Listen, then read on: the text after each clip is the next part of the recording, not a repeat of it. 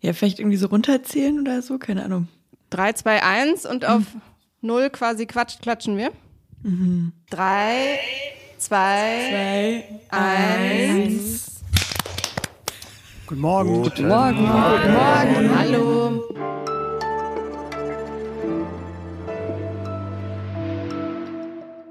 Ja, herzlich willkommen zu dieser vielstimmigen Ausgabe von Was jetzt, dem Nachrichtenpodcast von Zeit Online.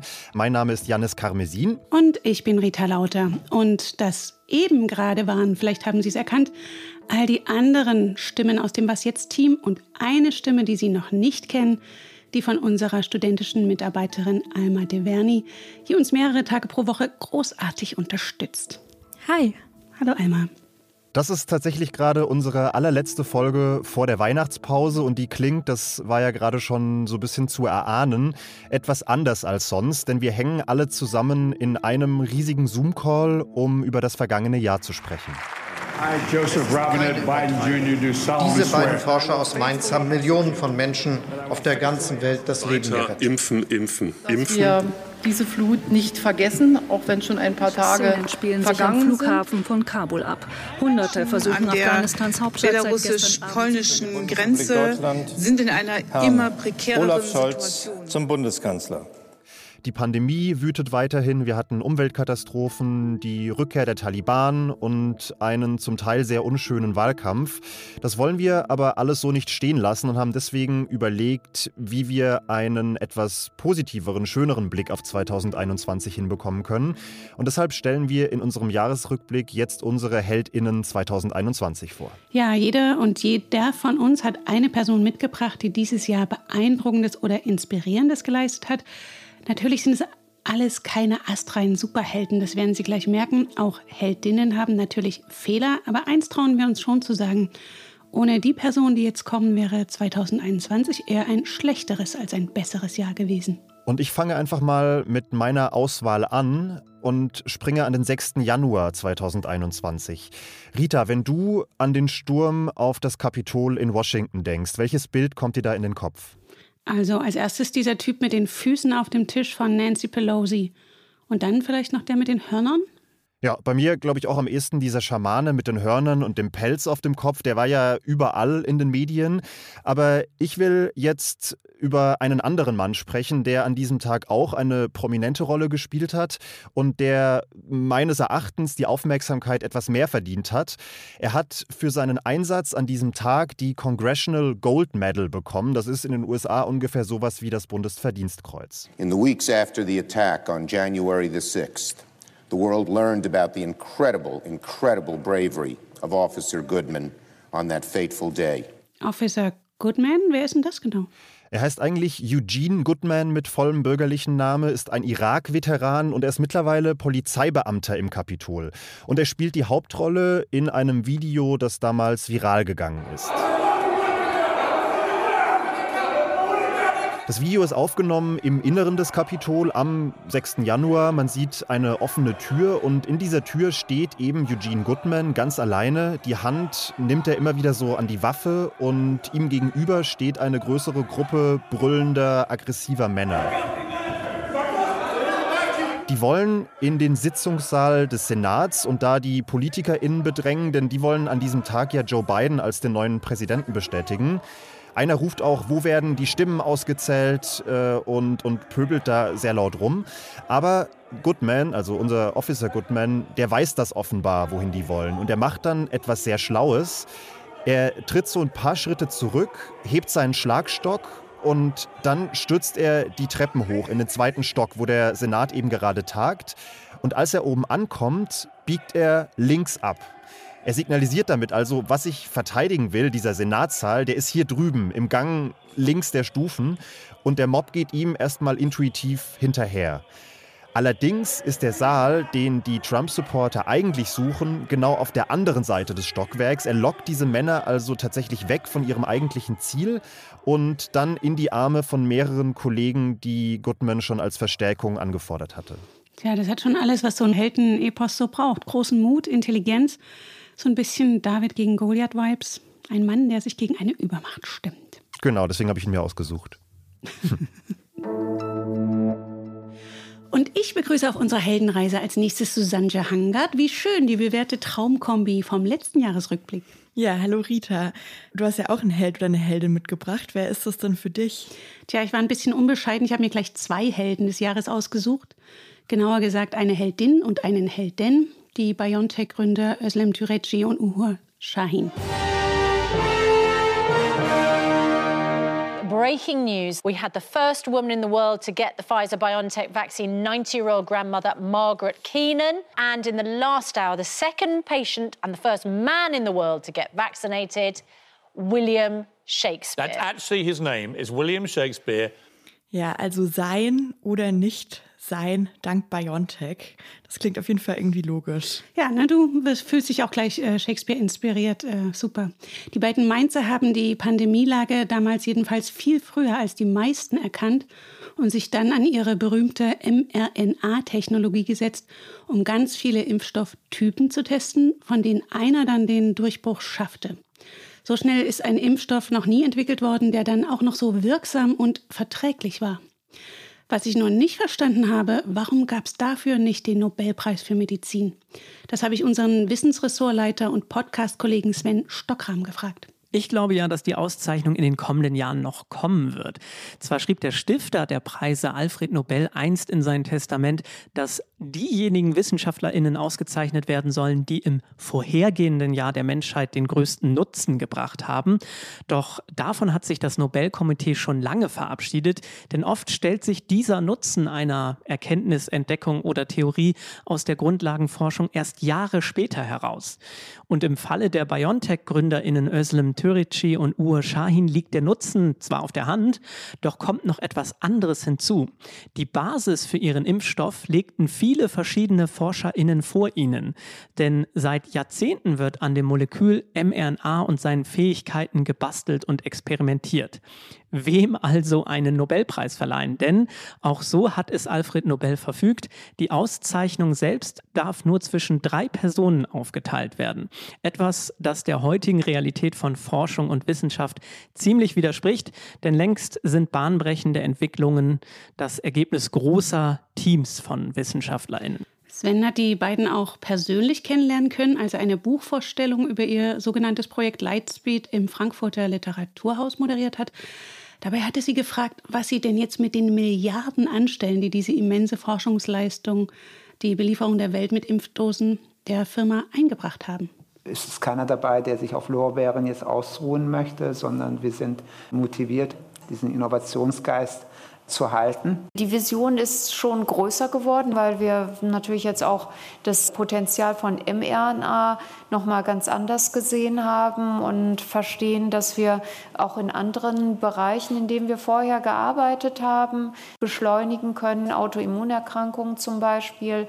Da ist es natürlich ganz wundervoll, dass man jetzt Mittel hat, um das tatsächlich umzusetzen.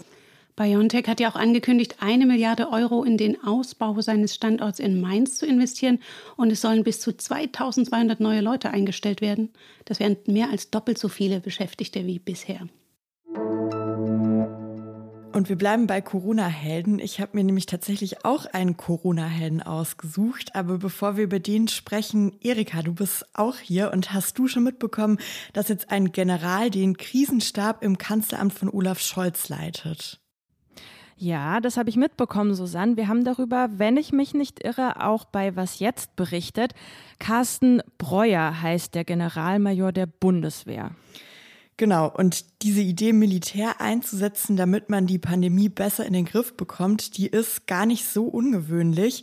In Portugal hat man das schon vor Monaten gemacht. Im Februar hat dort der Marineoffizier Enrique Gouveia e Melo die Führung der portugiesischen Impftaskforce übernommen. Aber hat das denn so gut geklappt? Ich meine, ein Offizier und dann auch noch von der Marine? Ja, das hat tatsächlich sehr gut geklappt. Portugal hat eine der höchsten Impfraten auf der ganzen Welt. 98 Prozent der Bevölkerung über zwölf Jahren sind dort geimpft, also wirklich fast alle. Anfang November hat der Generalmajor dann einen Preis für Bioethik verliehen bekommen. Und bei der Preisverleihung hat er sich ziemlich gerührt gezeigt und auch ziemlich pathetisch geäußert. Tenho um, um filho que é médico, meu filho mais velho é médico, e lembro da, da minha família Mein ältester Sohn ist Arzt, meinte er. Und der habe zu ihm gesagt, Vater, wir haben die Möglichkeit, zusammen denselben Krieg zu kämpfen. Aber liegt das jetzt nur an dem Generalmajor, dass so viele Menschen in Portugal geimpft worden sind? Also der hat auf jeden Fall eine total wichtige Rolle gespielt, aber besser als ich kann das eigentlich Karin Finkenzeller erklären. Die ist freie Autorin für Zeit Online und kennt sich gut mit Portugal aus und sie hat mir eine Sprachnachricht geschickt. Als äh, Gouveia e Melo im Februar die Organisation der Impfkampagne in Portugal übernahm, da sprach er sehr militärisch vom Krieg gegen Corona und er ließ auch überhaupt gar keinen Zweifel daran, dass jede und jeder eine moralische Pflicht habe, sozusagen zur Waffe zu greifen und diesen Feind Corona zu bekämpfen. Und die Waffe war eben ähm, ja die Impfung. Ja, und diese klaren Worte des Offiziers haben die Portugiesinnen dann auf jeden Fall ziemlich ernst genommen und eben sehr, sehr viele haben sich impfen lassen. Wer nicht schnell zu einem Termin kam, der wurde dann auch mehrfach direkt angeschrieben und an seinen oder ihren Impftermin erinnert. Ich fand auch noch einen anderen Aspekt sehr spannend. Das habe ich in einem Artikel im Tagesspiegel gelesen. Und zwar Erst in den 70er Jahren nach der Revolution wurde in Portugal ein staatliches Gesundheitssystem eingeführt. Damals gab es eine ziemlich hohe Kindersterblichkeit und die ging dann stark zurück, vor allem weil dann konsequent geimpft wurde. Und deshalb vertrauen die meisten Portugiesinnen bis heute auf ihr Gesundheitssystem. Also die stehen Impfungen generell sehr positiv gegenüber und halten es für eine Bürgerpflicht, sich impfen zu lassen.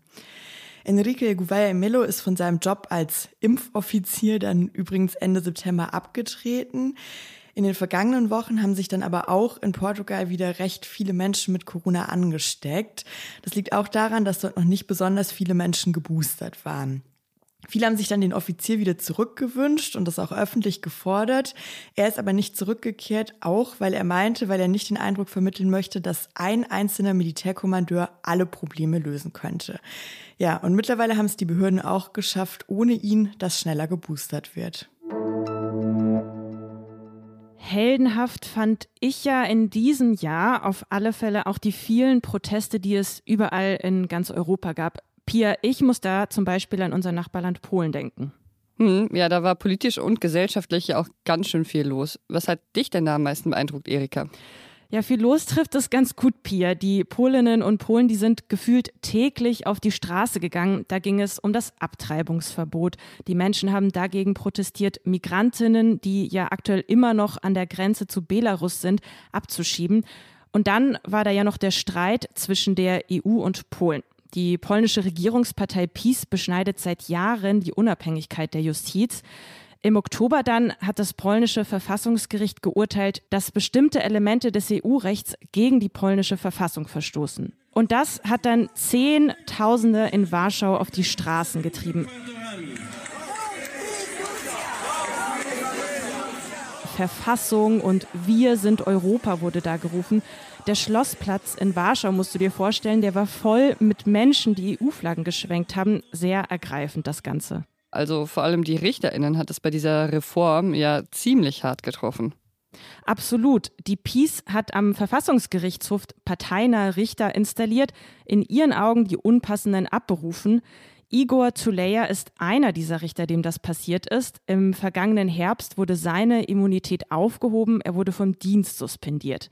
Auf alten Videoaufnahmen, die ich gesehen habe, da sieht man Tuleya in seiner Richterrobe, darüber hängt so eine grobe und schwere Goldkette mit einem Adler dran, die sogenannte Amtskette. Richter zu sein, das war für Tuleya sein Leben und das fehlt ihm natürlich jetzt. Aber Tuleya lässt sich nicht unterkriegen. Er kämpft, wie viele andere polnische JuristInnen, seitdem gegen die Zerstörung der Justiz. Das beeindruckt viele Menschen im Land und für die ist er schon längst ein Held. Was ist das aber für ein Mensch, der so viel riskiert und einen ziemlich hohen Preis für diesen Kampf gezahlt hat? Das habe ich Lena von Holt gefragt. Die war im Sommer für die Zeit unter anderem mit Igor Tuleya unterwegs. Tuleya ist ein sehr gewissenhafter Mensch und wahrscheinlich muss man das auch als Richter. Der fühlt sich tatsächlich dazu verpflichtet, den Rechtsstaat und die Verfassung, die ja sozusagen das Fundament seiner Arbeit als Richter ist, zu verteidigen. Und eigentlich, das kann man ruhig so sagen, ist Tuleya sehr schüchtern, fast sogar ein bisschen menschenscheu. Und trotzdem findet man ihn dann immer wieder in großen Menschengruppen stehen, Interviews geben, weil er weiß, wofür er das alles tut. Im Juni ist Tuleya dann mit anderen Juristinnen durchs Land gezogen. Tour de Constitutia hieß das Ganze, also Verfassungstour. Das klingt irgendwie wie bei so einer äh, Rockband. Ja, das ist gar nicht so eine falsche Assoziation. Bei der letzten Station dieser Tour in Bigoraj, einem Ort nahe der ukrainischen Grenze, war die Kollegin Lena von Holt dabei. Und sie hat mir diese Tour folgendermaßen beschrieben. Also der Tourbus ist fast jeden Tag woanders gehalten. Das sah dann so ein bisschen aus wie eine Rockband, die da aus dem Auto steigt, um die Bühne aufzubauen. Ähm, den Richtern ging es vor allem darum, den Menschen den Wert ihrer Verfassung klarzumachen. Und deshalb haben sie ihnen dann zum Beispiel Quizfragen gestellt oder einen Gerichtsprozess simuliert, für die Menschen dann aus dem Publikum in die Richterrobe geschlüpft sind. In den letzten Wochen ist der Ton zwischen der EU und Polen ja noch mal rauer geworden und ich glaube, Helden wie Tuleya, die braucht's dringend. Ja, aber nicht nur in Polen, auch in Deutschland waren dieses Jahr auch ein paar Heldinnen dringend nötig. Mitte Juli war das, da schossen Wassermassen durch das Ahrtal und überfluteten und zerstörten riesige Gebiete an dem Fluss Ahr. Und auch in der Nähe von Trier und in Nordrhein-Westfalen wurden Menschen von der Flut aus ihren Häusern einfach weggeschwemmt. Eine der heftigsten Unwetterkatastrophen seit Jahren hat im Westen Deutschlands Landstriche verwüstet und Häuser weggespült. Ich will fast sagen, die deutsche Sprache kennt kaum Worte für die Verwüstung, die angerichtet ist. Hallo Fabi, du bist heute natürlich auch mit dabei. Welche Bilder sind dir denn von der Flutkatastrophe in Erinnerung geblieben? Boah, also mir ging es irgendwie so am Morgen danach, da gab es so einen prägenden Moment, äh, habe ich bei Twitter so ein bisschen durchgescrollt und habe da ein Bild gesehen, das wurde von einem Weinhang aus aufgenommen, äh, so nach unten ins Tal rein äh, fotografiert. Und äh, statt der Häuser sah man einfach nur noch Dächer. Und äh, es war so auf eine beklemmende Art friedlich ruhig, dieses Foto, wie so ein See aber natürlich absolut dramatisch. Das wurde ja dann recht bald klar. Und als dann diese Bilder aus der Nacht noch kamen, wo Menschen auf ihren, auf ihren Dächern gesessen haben, äh, die weggeflutet worden sind, die Häuser unter ihnen, also war total surreal irgendwie. Ich kann mir das irgendwie kaum vorstellen, wie das ist, wenn das eigene Haus quasi unter dem eigenen Hintern weggespült wird. Ja, wenn einfach das komplette eigene Dorf unter Wasser steht. Insgesamt sind ja auch äh, mehr als 180 Menschen gestorben und die meisten davon im Ahrtal. Und viele Menschen haben ihr komplettes Hab und Gut verloren. Die Sachen sind einfach für immer im Schlamm verschollen. Ähm, du hast jetzt immer wieder dir diese heftigen Schicksale dort erzählen lassen. Warst jetzt schon noch ein, zwei Mal dort im Ahrtal. Ich denke mal, äh, die Menschen aus, dem, aus den Flutgebieten, das sind jetzt deine Person des Jahres, oder? Genau. Stellvertretend für diese vielen Menschen, die von der Flut betroffen sind und so wirklich tapfer weitermachen, möchte ich Myrna Mado zu meiner Person des Jahres wählen. Ich habe sie mehrmals besucht und vielleicht kennen unsere HörerInnen Myrna Mado auch noch aus einer unserer Samstagsfolgen zum Ahrtal. Die letzte lief gerade letztes Wochenende. Im Juli habe ich Myrna Mado in Bad Neuenahr-Ahrweiler kennengelernt. Da hat sie mit ihrer Familie in einem Pfarrhaus gewohnt. Die alle Fenster sind auf einmal zerbrochen okay. und die Türe auch sind zerbrochen und das Wasser kam so eine große Welle und wir sind hier die Treppe hoch, aber das Wasser kommt hinter uns so schnell. Ja, Myrna ist mit ihrer Familie quasi aus ihrem eigenen Haus herausgespült worden. Und äh, wo ist Mirna jetzt und wie geht's ihr? Die Familie lebt jetzt in einem Bürogebäude in Sinzig. Das ist so 15 Autominuten von Bad Neuenahr-Ahrweiler entfernt. In ihr altes Haus kann sie leider nicht zurück. Das wird nämlich abgerissen. Ich sitze manchmal so stundenlang und ich gucke, ach, das habe ich nicht mehr, das habe ich auch nicht mehr, das habe ich auch nicht mehr. Weißt du, so Sachen, die kannst du überhaupt nicht mit Geld wieder haben. Und das nervt. Ja, das nervt. Ja, zum Beispiel Fotos und Kleider von ihrer Mutter, die sie aus Syrien mitgebracht hat. Die Familie Madu ist nämlich auch aus Aleppo nach Deutschland geflohen. Das hat uns alle beschädigt auch. Nicht unsere Häuser, unsere Straße, aber sonst auch unsere Seele. Es ist nicht einfach, überhaupt nicht. Aber trotzdem, ich möchte zurück. Da muss man sich schon äh, besonders zu Hause fühlen, wenn man in so ein zerstörtes Gebiet zurück möchte, obwohl es ja wahrscheinlich ja, Jahre dauern wird, bis das alles da wieder aufgebaut ist. Ja, und das ist es eben auch, was ich so bewundere, dass äh, Myrna Made und die anderen Menschen im Ahrtal und in den anderen Gebieten trotzdem immer weitermachen. Also, dass sie jeden Tag in diesem Provisorium durchhalten, bis man dann vielleicht irgendwann wieder gemütlich in einem Café in Bad Neuenahr-Ahrweiler sitzen kann oder vielleicht sogar an der A spazieren gehen kann.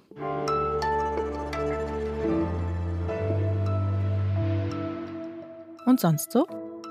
Pia, wir reden ja jetzt hier die ganze Zeit über unsere Personen des Jahres. Äh, wir blenden aber dabei ja einen äh, nicht ganz so kleinen Teil der Lebewesen dieses Planeten einfach aus. Die sonst ja eigentlich auch einen regelmäßigen Platz in was jetzt haben. Fabi, kannst du mal das Geräusch von deinem Tier des Jahres machen? Äh, nee, da verschone ich euch jetzt äh, mit. Es müsste nämlich sehr kehlig und äh, eigentlich wie so ein ekelhafter lauter äh, Rübser klingen, der vom ganzen Herzen kommt. Das lasse ich lieber. Ja, sehr schade, Fabi. Was wäre es denn gewesen?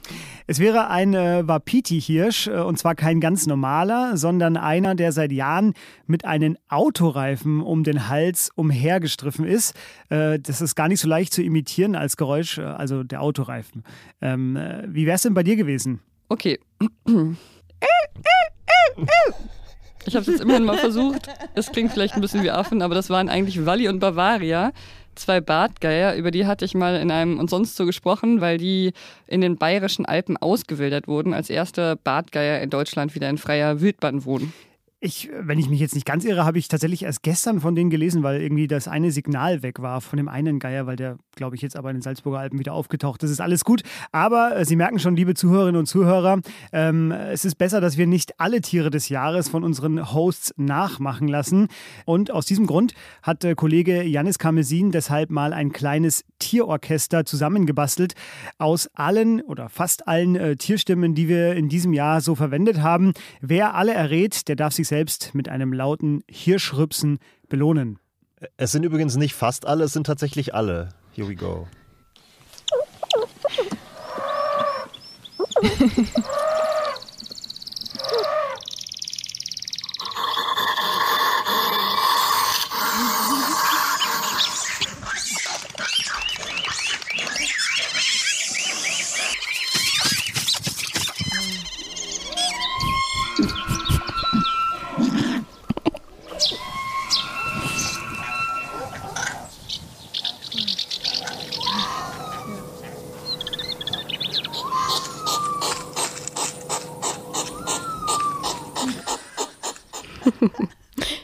schön.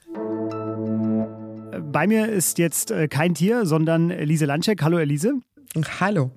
Und äh, wir bleiben auch zumindest thematisch noch kurz äh, vor dem und sonst so, denn da waren wir ja im Ahrtal und äh, es war ja schon fast Ironie des Schicksals, dass äh, wenige Wochen nach dieser furchtbaren Flut die erste Goldmedaille für Deutschland bei den Olympischen Spielen von Tokio ja, quasi im Ahrtal vorbereitet wurde. Denn Ricarda Funk, die hat den Kanuslalom gewonnen und sie kommt aus dem Ahrtal und hat tatsächlich immer auch auf der Ahr trainiert, wenn die leichtes Hochwasser hatte, natürlich in normalen Zeiten und auf Hochwasser, das man kontrollieren kann. Elisa, hast du Olympia verfolgt? Ehrlich gesagt nicht so richtig, muss ich zugeben. Aber das hast du ja dann übernommen.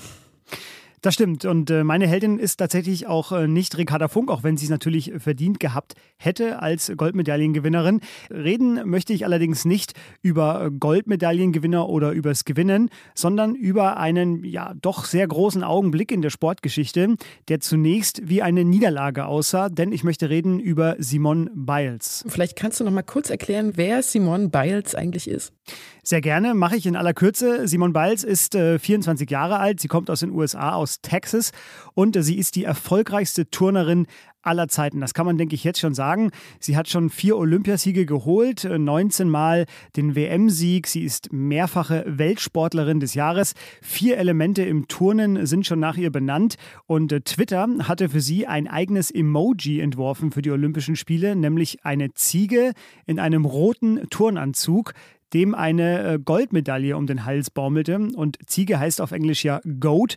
Das steht als Abkürzung für Greatest of All Time, die beste aller Zeiten. Kurzum, äh, man merkt schon, sie ist keine ganz gewöhnliche Turnerin und äh, deshalb sollten 2021 auch nochmal ihre Olympischen Spiele in Tokio werden. Doch dann geschah das.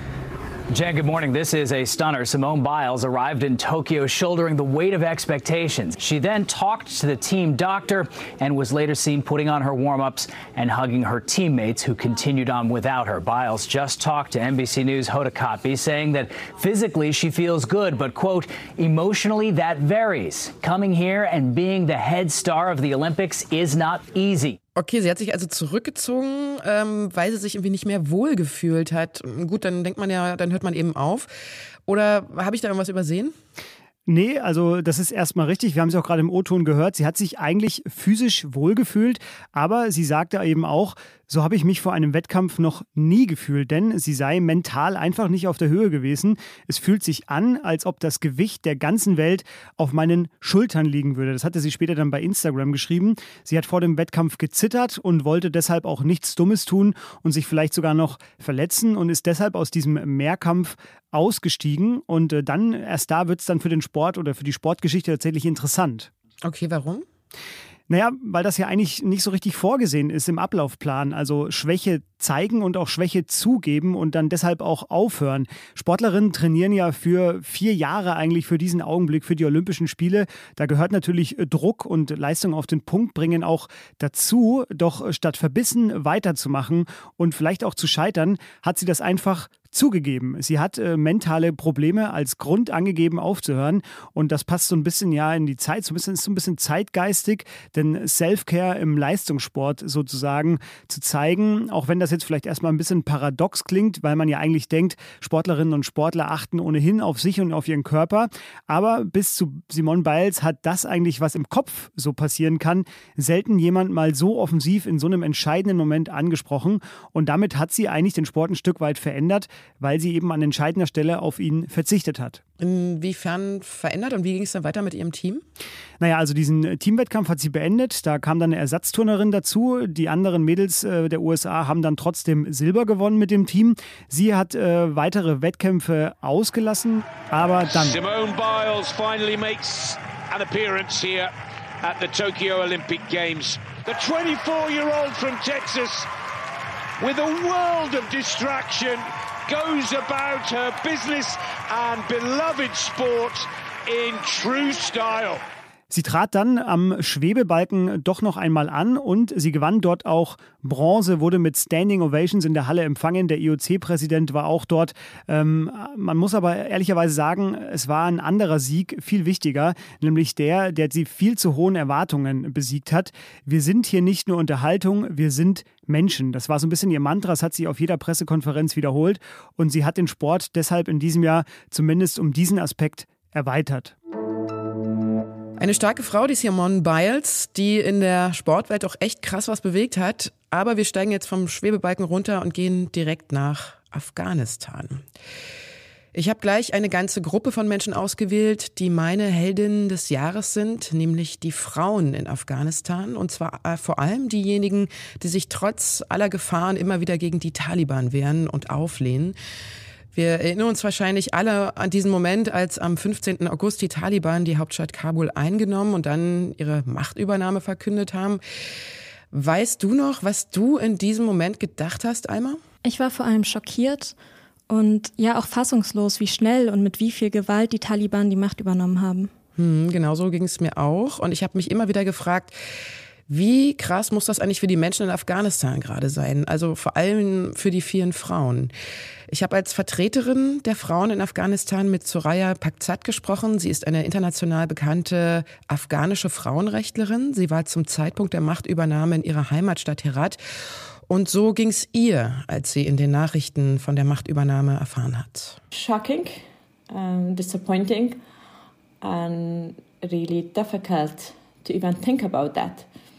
You know, when you live in a situation with no support, no hope, and high risk, then many idea comes to my, to your mind to rescue you and your family from that uh, difficult situation. Sie sagt hier, dass sie es erstmal gar nicht fassen konnte und dann überlegt hat, wie sie sich und ihre Familie in Sicherheit bringen kann. Man muss dazu auch sagen, dass sie schon seit vielen Jahren auf der Todesliste der Taliban steht. Was hat sie denn dann gemacht? Sie konnte dann mit der allerletzten Maschine vom völlig chaotischen Flughafen Kabul nach Deutschland fliehen. Wir haben ja wahrscheinlich alle die Bilder im Fernsehen gesehen. Und vier ihrer Mitstreiterinnen, die haben es nicht geschafft. Ihre Leichen wurden vor kurzem gefunden. Journalistinnen, die sie kennt, sind jetzt im Gefängnis. Soraya Pakzat lebt heute an einem geheimen Ort in Deutschland und sie leitet von hier aus weiter ihre Frauenrechtsgruppe Voice of Women in Afghanistan und dafür hat sie auch schon mehrere Preise bekommen. Es gab ja auch immer wieder Berichte von Demonstrationen von Frauen in Afghanistan. Gibt es die immer noch, trotz der vielen Repressionen? Ja, die gibt's noch. Soraya Pakzat bekommt auf WhatsApp immer wieder Bilder und Berichte von Protesten zugeschickt, zum Beispiel gegen geschlossene Schulen. Und das, obwohl die Taliban dort regelmäßig die Demonstrantinnen verhaften, verprügeln oder sogar in die Menge schießen. Das heißt also, die Frauen setzen mit ihrem Protest ihr Leben aufs Spiel. Yes, I talked to some of them and they said, we are already dead, so there is no life there. Sie sagt also, sie hat mit Demonstrantinnen gesprochen, die haben gesagt, wir sind doch schon tot, das ist kein Leben hier, deshalb geben sie lieber auf die Straße, als zu Hause still zu sterben. Und dann sagte sie auch noch, für sie sind diese Frauen Heldinnen, denn sie geben einfach nicht auf, trotz der Repression, sie machen immer weiter. They knew that they may be jailed. They knew that they will be detained, they will be punished. They believe that without having a voice, the country cannot truly prosper. Worauf hoffen denn die Frauen jetzt? Auf die internationale Gemeinschaft?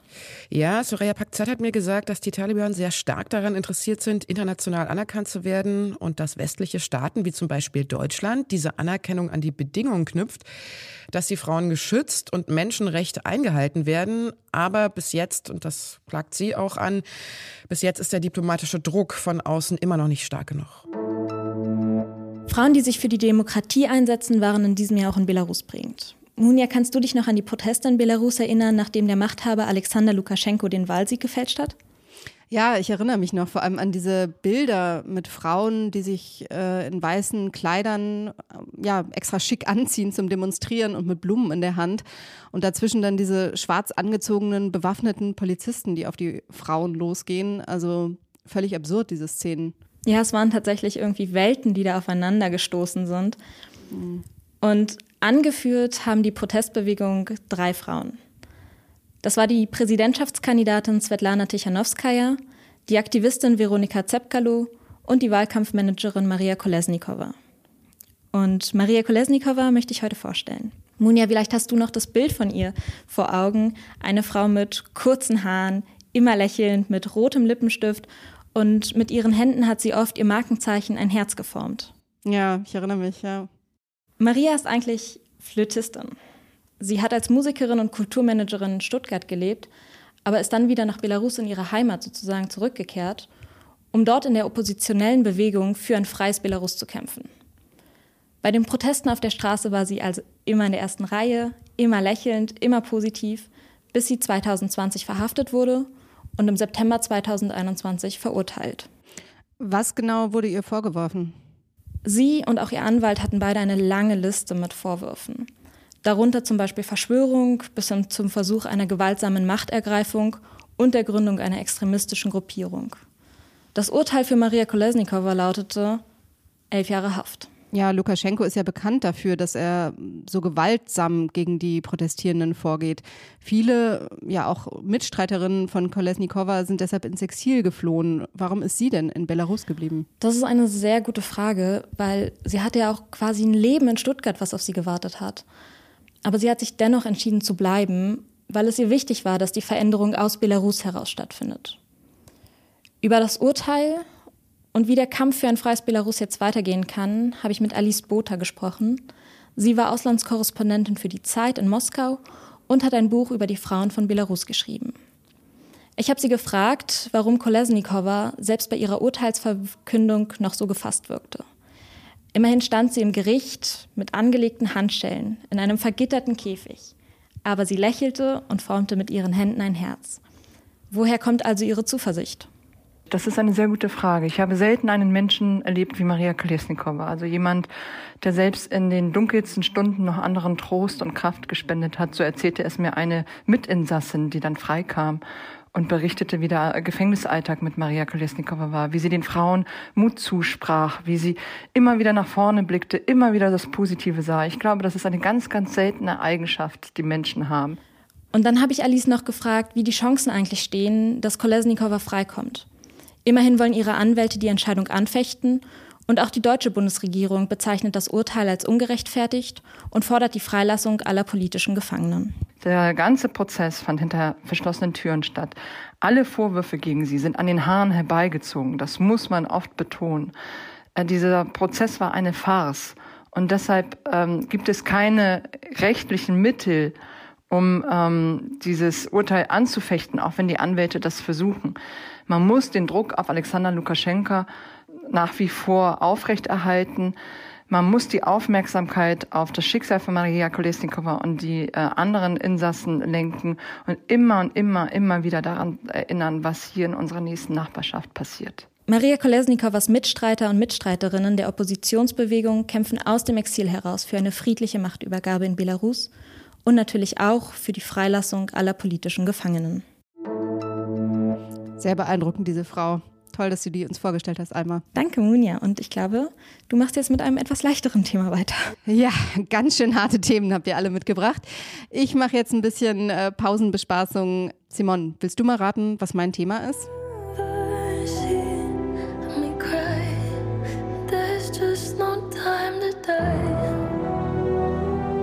Herzlich willkommen zu Wetten das in Deutschland, in Österreich und in der Schweiz. I still have faith in you. It stands above the crazy things we did. It all comes down. Oh, ich habe schon gedacht, du bringst Billie Eilish mit. Die finde ich ja so toll. Aber das ist noch mehr. Das sind auf jeden Fall alles Kulturthemen. Ich vermute jetzt mal, also ABBA habe ich noch erkannt, eben Billie Eilish, die ja den James Bond-Titelsong gesungen hat. Ähm, und das in der Mitte war, glaube ich, noch Wetten das. Also es geht auf jeden Fall um Kultur. Ja, das ist schon mal richtig. Ich habe überlegt, was es dieses Jahr in der Kultur so für Helden gab.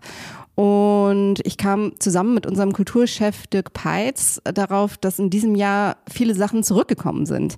Also es gab nach sechs Jahren Pause wieder einen James Bond-Film, TV Total und Wetten das sind zurück. Und es gab nach 40 Jahren Pause wieder ein Album von ABBA. Also mein Held des Jahres ist der Wiedergänger. Und vielleicht passt es ja auch in unsere Pandemiezeit, so eine Sehnsucht nach dem Altbekannten. Ist natürlich eine steile These, aber so macht man das ja im Kulturjournalismus. Und auch in einem guten Jahresrückblick ist natürlich Feuilleton mit drin. Finde ich eine total spannende Beobachtung, Munja. Ich finde ja tatsächlich auch, dass das neue ABBA-Album aber irgendwie doch sehr nach ABBA klingt. Also eigentlich witzig, es ist wirklich so ein Wiedergänger. Ja, und also ich finde es auch total irre, dass es, also es klingt nach ABBA und es klingt nicht nach ABBA, ne? Also es sind genau dieselben einfachen Melodien, die so ins Ohr gehen, die, die einen nicht mehr loslassen.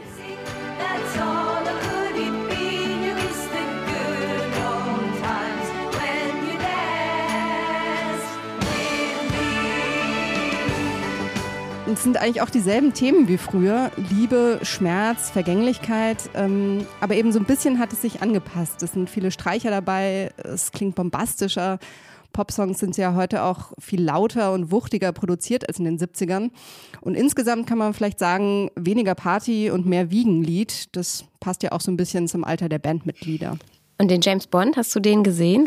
Ähm, ja, ich bin seit Ewigkeiten mal wieder im Kino gewesen. Du gehst öfter, oder?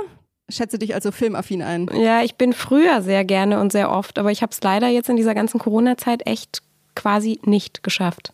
Ja, ich gehe auch fast nie. Ähm, Fand es auch ein bisschen schräg mit Maske am Platz ähm, am Anfang.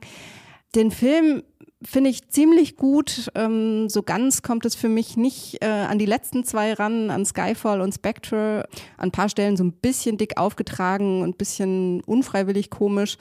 Aber ich finde toll, wie weitergeführt wird, was Daniel Craig ja schon in den letzten Filmen gemacht hat. Also diese Rolle wird immer komplexer, menschlicher und er scheitert halt dauernd eigentlich an sich selbst. Und auch die Bösewichte werden interessanter. Die Spannung kommt dann immer mehr aus dieser psychologischen Dynamik heraus. Und am Ende fragt man sich, wie es mit dieser Kultfigur James Bond jetzt weitergeht. Äh, es war ja der letzte Film mit Daniel Craig.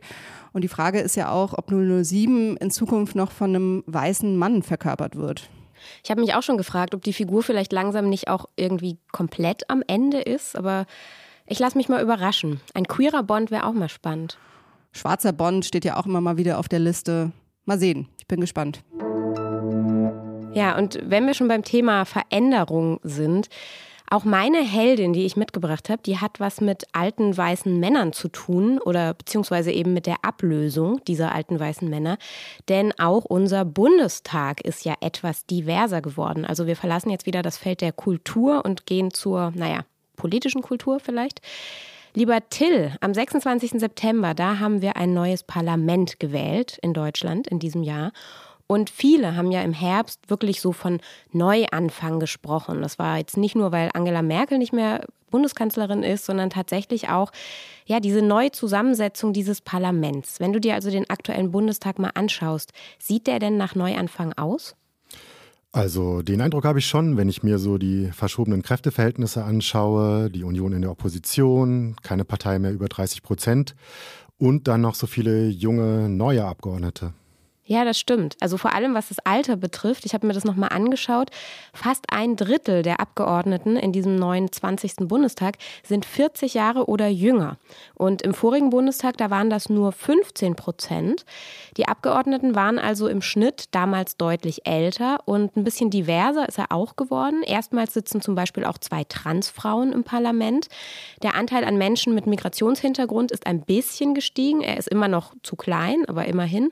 Äh, interessant ist aber, dass der Bundestag immer noch sehr männlich ist. Also er immer noch sitzen doppelt so viele Männer im Plenarsaal wie Frauen.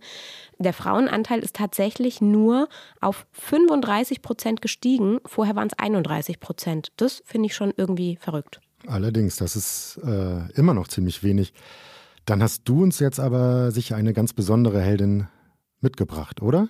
Na klar, genau. Also eine Heldin, das hatte ich ja auch schon gesagt, nämlich eine neue junge Abgeordnete. Ich möchte Rasha Nasser vorstellen.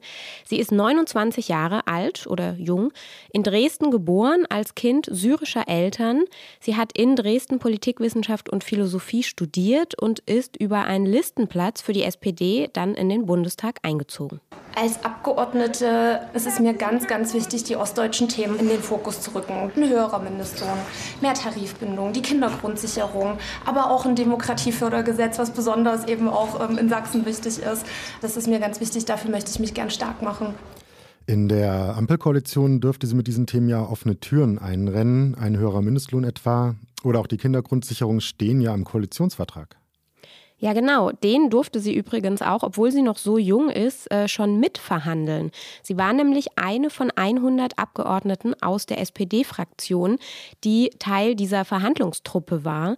Und äh, sie war in der Arbeitsgruppe Sozialstaat, Grundsicherung und Rente. Das ist einfach eine Riesenehre, dabei sein zu dürfen, weil ich gemeinsam mit Martin Dulich, dem Ostbeauftragten des Parteivorstandes, da die ostdeutsche Perspektive mit reinbringen kann. Und das ist mir auch besonders wichtig. Ja, also ich finde jedenfalls eine coole junge Frau und auch nicht nur die ostdeutsche Perspektive, sondern eben auch die weibliche junge Perspektive finde ich sehr spannend. Und ich finde, sie ist auch stellvertretend so für einige weitere coole junge Frauen, die jetzt im Bundestag sitzen. Und ich bin gespannt, was sie in den kommenden Jahren für Arbeit machen werden, diese jungen Frauen. Das bin ich auch auf jeden Fall. Und äh, bei meiner Person, die ich mitgebracht habe, bin ich zwar auch gespannt, wie es mit ihr weitergeht, aber dieses Jahr markiert erst einmal das Ende ihrer Arbeit. Hast du schon eine Ahnung, Ole? Ja, es kommen jetzt ja eigentlich zwei in Frage, aber ich vermute, Nina Hagen meinst du nicht, sondern unsere Ex-Kanzlerin Angela Merkel, oder? Genau, ja. Nach 16 Jahren war für sie Anfang Dezember Schluss als Kanzlerin. Und wie Merkel ihre Amtszeit beendet hat, das finde ich schon beeindruckend, ganz unabhängig davon, wie man ihre Politik ansonsten bewerten mag. Diese uneitle, nüchterne Einstellung tut dem Machtwechsel einfach gut, finde ich. Und das hat sie auch bei ihrer Verabschiedung als Bundeskanzlerin mit dem Zapfenstreich durch die Bundeswehr gezeigt. Wenn ich heute hier vor Ihnen stehe, dann empfinde ich vor allem dieses Dankbarkeit und Demut. Demut vor dem Amt, das ich so lange ausüben durfte. Dankbarkeit für das Vertrauen, das ich erfahren durfte. Ja, also dieses äh, unprätentiöse, unkonventionelle Auftreten, das kennt man ja von Angela Merkel. Aber wenn du sagst, äh, das ist gut für den Machtwechsel, wie meinst du denn das genau? Ja, wie geradezu harmonisch sie die Übergabe zu der Regierung von Kanzler Olaf Scholz gemacht hat. Sie hat sich mit Kritik zurückgehalten und ihrem Nachfolger hat sie geradezu ins Amt geholfen, finde ich. So nahm sie ja Scholz etwa zum G20-Gipfel mit und ließ ihn da auch bei den sogenannten Vier-Augen-Gesprächen mit anderen Staats- und Regierungschefs dabei sein. Und dann sagte sie noch, sie könne gut schlafen, wenn ein Sozi im Kanzleramt sitze. Also eigentlich echt eine ganz äh, überraschend unaufgeregte Einstellung. Und bei der Corona-Politik stärkt sie ihm auch öffentlich den Rücken, obwohl sie ja nicht mit allem einverstanden ist, was die neue Ampelkoalition da so gemacht hat. Das hat sie auch bei der letzten Ministerpräsidentenkonferenz gezeigt. Und ich denke, das wird Olaf Scholz genauso gelingen. Der hat ja noch den Vorteil, dass er aus der Länderperspektive schon mal gearbeitet hat. Er weiß also, wie ehrgeizig Länder sind, ihre Sichtweise durchzusetzen. Aber der Bund ähm, hat ja auch seine Interessen und die wird Olaf Scholz auch gut vertreten können. Dass Merkel den Regierungswechsel so unaufgeregt gemacht hat, liegt natürlich auch daran, dass sie die Wahl nicht verloren hat und ihren Abschied als Kanzlerin selbst bestimmt hat. Ähm, jetzt könnte man ja auch sagen, okay, unaufgeregt, das ist einfach immer so, aber gleichzeitig ihre Amtszeit war ja schon äh, aufregend, muss man sagen. Ne? Allerdings, ja, sie hatte ja neben vielen anderen politischen Problemen es mit echt einigen ganz großen Herausforderungen zu tun. Finanz- und Wirtschaftskrise, Eurokrise, die große Zahl an geflüchteten Menschen, Brexit, Donald Trump, Syrienkrieg, Ukraine-Konflikt oder die Verschärfung der Klimakrise, um nur einige zu nennen, und natürlich die Corona-Pandemie, die sie als Kanzlerin auch nicht lösen konnte. Und nicht nur in dieser Pandemie hat Merkel spüren müssen, wie stark ihre Politik polarisieren kann. In ihre Zeit fehlen ja neben den Querdenker-Protesten auch die Gründung der AfD, die Pegida-Proteste, die gesellschaftliche Polarisierung gehört also auch zu Merkels Erbe. Was ja dann doch irgendwie ein düsteres Fazit ist, weil das ist ja schon ein Riesenproblem, was in den letzten Jahren so ja, entstanden ist in Deutschland. Auf jeden Fall. Und das lässt sich auch von Angela Merkels Amtszeit nicht mehr trennen. Aber, und da ist sie irgendwie selbst wieder ein bisschen vorbildlich, wie sie es sagt, von so etwas darf man sich nicht unterkriegen lassen. Ich bin überzeugt, dass wir die Zukunft auch weiterhin dann gut gestalten können, wenn wir uns nicht mit Missmut, mit Missgunst, mit Pessimismus, sondern mit Fröhlichkeit im Herzen an die Arbeit machen. Es ist diese Fröhlichkeit im Herzen, die ich uns allen und im übertragenen Sinne unserem Land auch für die Zukunft wünsche. Ja, einer fehlt uns aber noch, Ole. Wer war denn dein Held des Jahres 2021? Mein Held des Jahres hat mit einem Thema zu tun, das uns ja seit Jahren nicht mehr loslässt äh, und auch nicht loslassen wird, der Klimakrise. Und dazu passt ganz gut, dass der Mensch, den ich jetzt gleich vorstellen werde, auch in 26 anderen Jahren schon Held des Jahres hätte sein können. Ich habe ja im November ähm, eine Was jetzt Sonderausgabe zum Weltklimagipfel in Glasgow gemacht. Äh, und Munja, ich wende mich jetzt nochmal an dich, weil nach mir sonst keiner mehr kommt. Erinnerst du dich wahrscheinlich auch noch dran, ne? Genau, und ich glaube, ich weiß auch schon, wer jetzt kommt, ja. Ja, äh, der Held dieser Folge damals, äh, den hat unser Kollege Fritz Habekus für die Zeit ähm, porträtiert. Und das ist nämlich einer der wenigen Menschen, die auf jeder einzelnen der bisher 26 Klimakonferenzen dabei waren. Uh, so my area of work is climate change. I work on the impacts of climate change in developing countries, particularly on the most vulnerable communities. Der heißt Salim Al-Haq. Das ist ein bangladeschischer Klimaforscher, der meistens von London aus arbeitet. Ich stelle mir eine Klimakonferenz so vor, da sind wahnsinnig viele Menschen. Ich weiß gar nicht genau, was die eigentlich machen. Was genau tut er denn da? Ja, ich hole noch mal ein bisschen weiter aus. Das ist genau der Grund, nämlich warum ich ihn ausgewählt habe. Er hat es gerade auch schon gesagt. Er steht für eine Perspektive, die sonst gerne mal ein bisschen vergessen wird äh, in der Klimapolitik, nämlich die von Ländern wie Bangladesch, die extrem tief liegen oder ein extremes Klima haben, ähm, sodass dann selbst Veränderungen von weniger als 1,5 Grad heftige Konsequenzen haben, also zum Beispiel durch ständige Überflutungen oder steigenden Meeresspiegel. Und für diese Länder ist es häufig nicht einfach, weil die nicht so viel Geld haben, ihre Interessen auf den Konferenzen zu vertreten. Und da ist Salim Al-Haq dann mit seiner Erfahrung einfach ein total wichtiger Ratgeber ähm, und mhm. äh, knüpft da auch so Netzwerke zwischen diesen Ländern. Und wofür kämpft er dann konkret vor Ort bei der Konferenz? Jetzt in Glasgow war eine Forderung von äh, vielen armen und vulnerablen Ländern, für die er eben dann auch in Interviews Werbung gemacht hat, dass geregelt wird, wer zahlt eigentlich für unsere Schäden? Also, dass Häuser zerstört werden und wer zahlt für unsere Verluste, wenn eben ganze Landstriche weggespült werden, die auch nicht wiederkommen.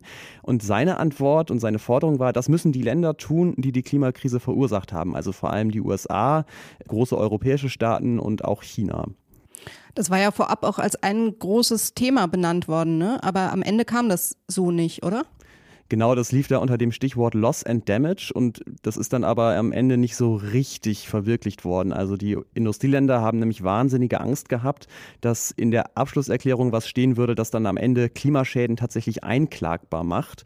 Ähm, was dann also auch für Deutschland vermutlich irre teuer werden würde. Und das hat Salim natürlich sehr geärgert, äh, dieses Ergebnis, und ähm, hat dann danach auch noch mal eine ganze Reihe sehr frustrierter Interviews gegeben, wo er gesagt hat, die Konferenz ist im Prinzip gescheitert, hier zum Beispiel in der BBC.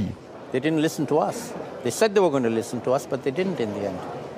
So when they stand at that podium just there, shortly, and declare Yeah. victory and breakthrough, They'll be lying. Also wenn die PolitikerInnen dann nach der Konferenz das hier als Erfolg verkaufen, dann lügen sie, sagt er. bluntly as that. Absolutely. Krass, ja. Er bringt es auf den Punkt.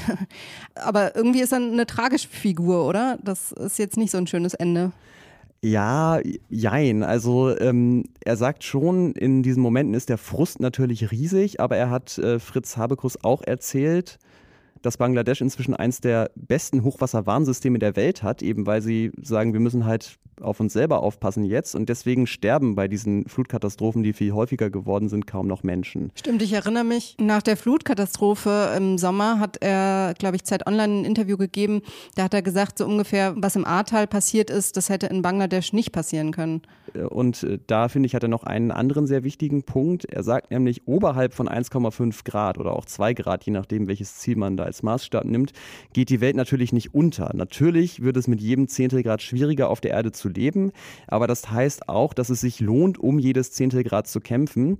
Und weil er sich trotz dieses ganzen Frustes von 26 Klimakonferenzen immer noch so eine Art realistischen Optimismus bewahrt hast. Deswegen ist Salim al-Haq mein Held des Jahres 2021. Realistischer Optimismus, das äh, gefällt mir, Ole. Ich denke, so eine ja, gute Portion Optimismus können wir irgendwie alle gebrauchen. Das war's mit unserem Jahresrückblick. Wir sind tatsächlich durch. Zwölf Menschen, zwölf Geschichten, die uns dieses Jahr inspiriert oder beeindruckt haben. Wir hoffen natürlich, dass diese Ausgabe Ihnen gefallen hat und wir freuen uns, wenn Sie uns das oder auch Kritik schreiben. Das geht wie immer an wasjetzt.zeit.de. Genau, wenn Sie zum Beispiel mehr Billie Eilish hören wollen, noch mehr Billie Eilish, dann immer her damit. Oder aber. Oder aber, genau. Ähm, ganz ist die Sendung aber jetzt noch nicht vorbei, deswegen nochmal dranbleiben, denn wir wollen an dieser Stelle auch einmal den vielen, vielen Menschen danken, die an was jetzt beteiligt sind ähm, und ohne die wir das hier so nicht machen könnten. Ja, ich fange mal an mit den Kolleginnen und Kollegen bei Zeit Online und bei der Zeit und auch ähm, die vielen freien Autorinnen und Autoren. Also alle, die immer bei uns zu Gast sind, kurzfristig oder manchmal auch lange geplant, die ihr Fachwissen teilen, die erzählen von Recherchen und Reportagen. Das ist wirklich großartig. Und ähm, vielen Dank auch an Matthias Peer in Bangkok, Christina Felschen in Vancouver und Anne Schwedt in New York. Sie kennen ihre Stimmen. Äh, Die drei behalten ja nachts für uns die Nachrichtenlage im Auge und gucken, dass die Sendung auch wirklich aktuell ist im Nachrichtenblock.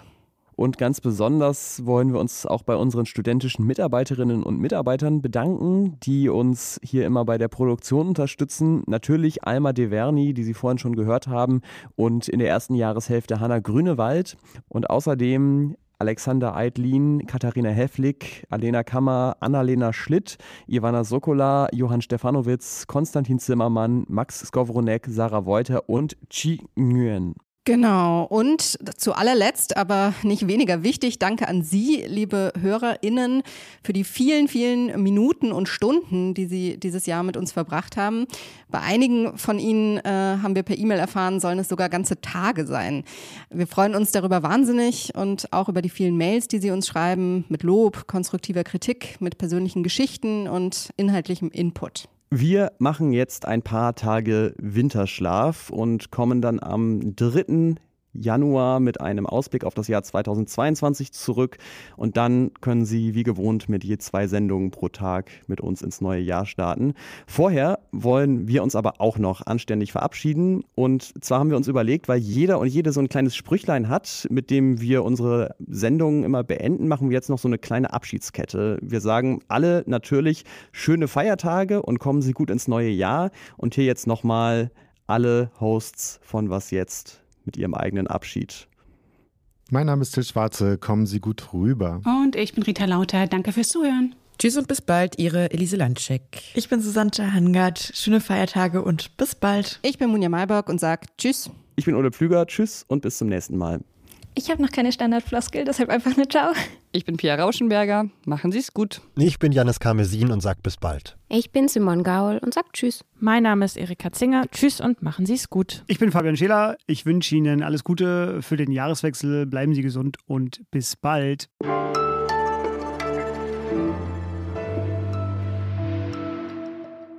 Sagst du nicht immer Tschüss, Fabian? Was war das denn? Tschüss.